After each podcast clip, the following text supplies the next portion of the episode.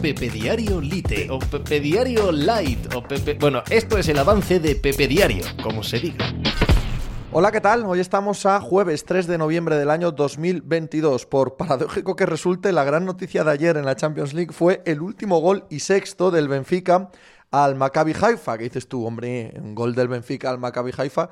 Pues sí, porque a saber, el aleteo de esta mariposa, qué clase de tornados y de tsunamis nos va a traer en el futuro cuando se reanude la competición, la Champions, a partir del mes de febrero. Ese gol hace que el Paris Saint-Germain quede segundo de grupo y por lo tanto uno de los grandes aspirantes, uno de los grandes candidatos a levantar la orejona se convierta en un monstruo al otro lado del sorteo para aquellos que han quedado primeros y eh, donde figuran, claro, los máximos candidatos, empezando por Manchester City, Real Madrid y Bayern de Múnich, que tras lo que hemos visto en la primera fase, creo que aparecen en la cabeza de todos, junto al propio Paris Saint-Germain, como los grandes candidatos, como los grandes, ya digo, monstruos a batir en esta competición. Ya veremos, ya veremos lo que supone ese gol del Benfica, pero quizás los acontecimientos que veamos en la resolución de este campeonato vaya que venir a buscarlos a una noche del 2 de noviembre cuando nadie lo esperaba y por el gol average